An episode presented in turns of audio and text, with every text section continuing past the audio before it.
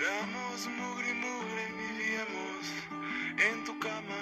Ni la niebla ni la urbe entraban por tu ventana. Pero a los siete pecados un día salí a jugar. Como quien busca desesperado ver por primera vez el mar. Descende de mi alma. Enfermé de otoño, perdí la cabeza y la calma entre coñac sin coño. Ah, bendiciones. Bueno, mi nombre es Lorena Moreno. Les agradezco estar escuchando diseño original y hay algo importante que, que quiero transmitirles. Bueno, Dios habla a través de muchísimas cosas, no solamente en sueños o nos da visiones, a través de la Biblia normalmente lo hace, pero también a través de alguna otra forma como fotografías o palabras que llegan a tu mente. Y bueno, Él es explícito en lo que quiere revelar. Hoy quiero decirles que he escrito esto que voy a hablarles para todas aquellas personas que no saben cómo luchar en relación a una problemática de restauración matrimonial.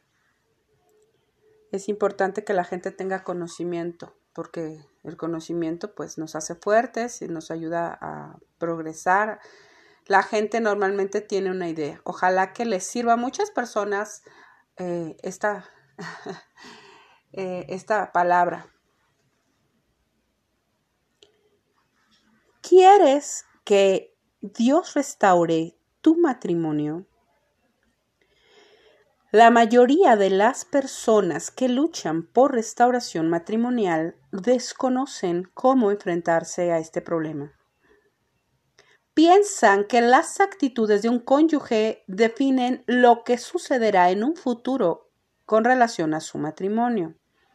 Si la pareja habla de desamor, si vive alcoholismo, drogadicción, creen que se trata solo de la voluntad para cambiar.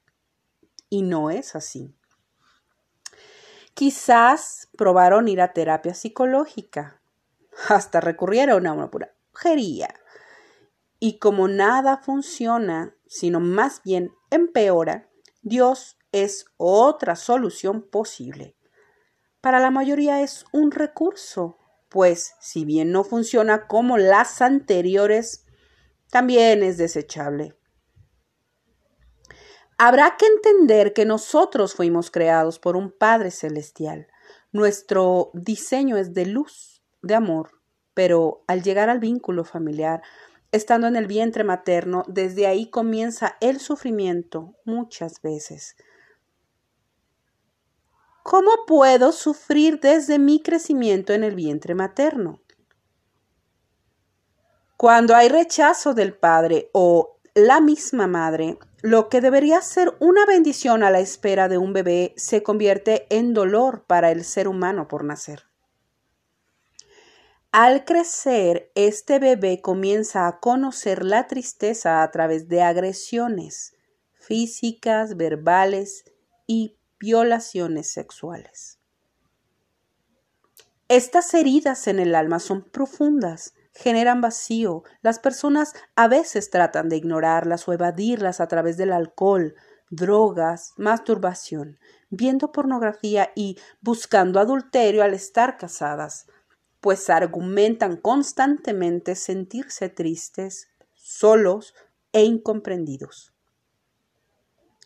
O sea, la gente está rota cuando no entregan su vida a Dios, que fue quien los creó entonces viven infelizmente pensando que lo mundano y no lo espiritual es lo que dará solución a su dolor. Así llegan a lastimarse y lastimar a quienes conviven con ellos, pero es por no reconocer de raíz su mal hasta vivir algún quebrantamiento como el adulterio, es que comprenden que en sus fuerzas no podrán dar solución a su problemática de dolor ante este pecado.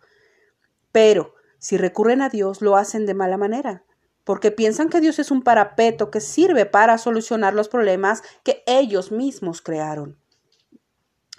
Entonces, oran poco, no estudian la Biblia, no van a la iglesia. Su primordial problema es que están lejos de Dios.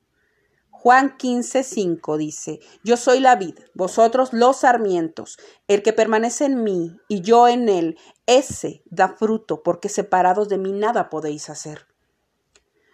Nunca honraron al Padre como debería ser. A veces, siendo cristianos, se alejaron de la iglesia. Pero en verdad se alejaron de Dios. Otros nunca estuvieron cerca. Vivieron la vida del mundo sin guía del Padre Celestial. Comprendan que leer la Biblia da soluciones. ¿Y cómo? dirán muchos. Normalmente existe adulterio en el 99.9% de los matrimonios. Proverbios 5.3 dice porque los labios de la extraña destilan miel y su lengua es más suave que el aceite. Hombres y mujeres, aun siendo cristianos, abren puertas al demonio a través del adulterio.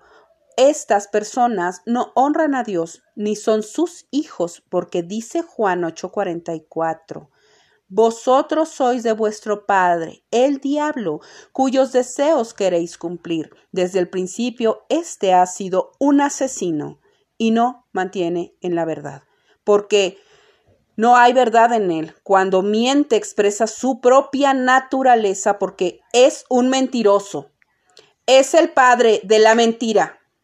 Los pródigos, llámese así, a los cónyuges que se van de casa o que están lejos de Dios, dicho así por la parábola del Hijo pródigo, donde se aleja del Padre y después regresa a Él están en la etapa de me voy al mundo a vivir mi vida, sin importar el dolor de Dios, o en este caso de su familia, cónyuge e hijos. Lucas 15, 11 al 32. Me levantaré e iré a mi Padre, y le diré, Padre, he pecado contra el cielo y contra ti. Ya no soy digno de ser llamado tu hijo. Hazme como a uno de tus jornaleros y levantándose, vino a su padre, y cuando aún estaba lejos, lo vio su padre, y fue movido a misericordia, y corrió, y se echó sobre su cuello, y le besó. Muchos no aceptan el adulterio, otros lo gritan a los cuatro vientos dando a entender que es su vida y nadie tiene derecho sobre su felicidad. Pero en lo espiritual solo están cometiendo un pecado, principalmente en contra de Dios y después en contra de su propio cuerpo y de su pareja.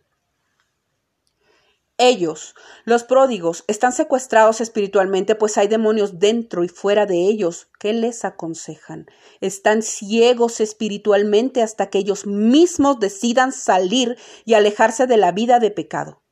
Comprendan, hay momentos que los demonios son los que actúan a través de los cónyuges pródigos y otras veces están ellos, los pródigos, en su cuerpo. La cuestión es que ni ellos mismos lo saben. No porque tú ayunes y ores por el cuerpo entero de tu cónyuge. Hay páginas donde oran por el cónyuge empezando desde los pies hasta la cabeza, recorriendo el cuerpo entero. No por eso será liberado demoníacamente. Este es trabajo del Espíritu Santo. No debes orar por el regreso de tu cónyuge a casa. Si ese es el caso de estar fuera del hogar, esto sería idolatría. Entonces, ¿qué debo hacer? Orar por dos cosas. Una, que tu cónyuge llegue a los pies de Cristo. Solo cuando ellos reconocen de Dios habrá aceptación del pecado y arrepentimiento. Dos, que Dios guarde su vida. Aunque no parezca, los cónyuges pródigos son constantemente atacados de manera demoníaca con pensamientos suicidas y a pesar de su aparente felicidad mundana, ellos no son felices. Sin Dios, ¿quién podría serlo? Lean Proverbios capítulo 5. Considerar estas palabras para ambos sexos. Hay una llamada de atención para el hijo. No dudo que Dios hable a sus hijos pródigos con advertencias a fin de actuar con sabiduría. Normalmente los hijos de estos matrimonios en casa pues se enferman.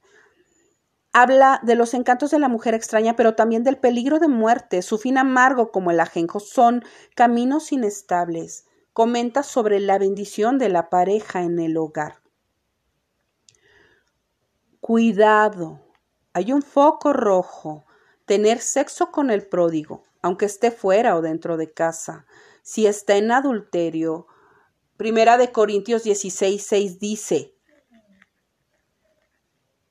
¿O no sabéis que el que se une con una prostituta en un cuerpo es con ella?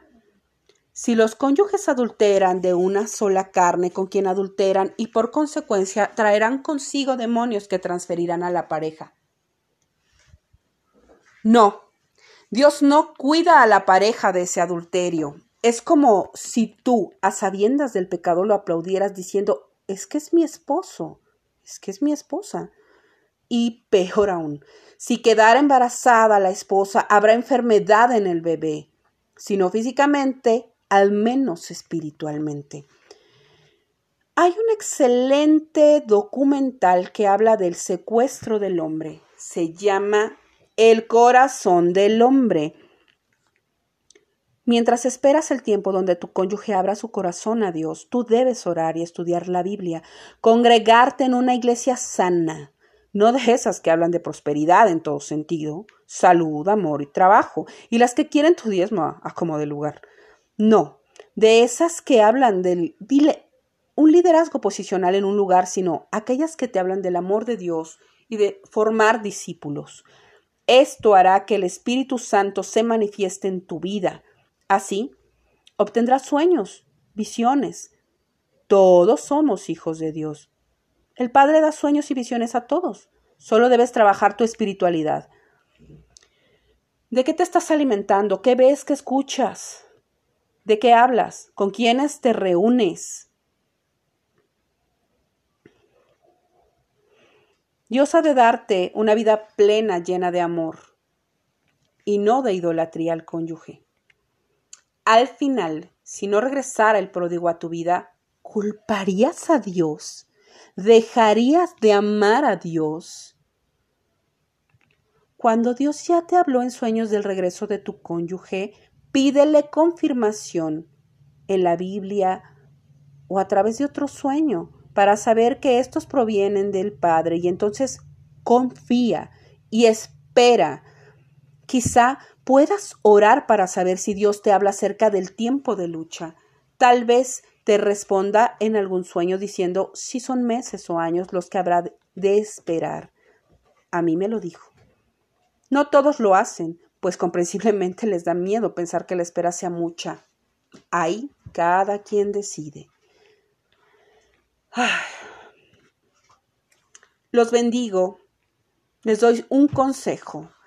Enamórense de Dios, solamente así sabrán que pues no importa el tiempo de lucha, ni tampoco si regresa o no el cónyuge, así se van a dar cuenta del propósito que Dios pone en sus corazones y este propósito siempre va a ser Jesús. Gracias por escuchar. Gracias por compartir.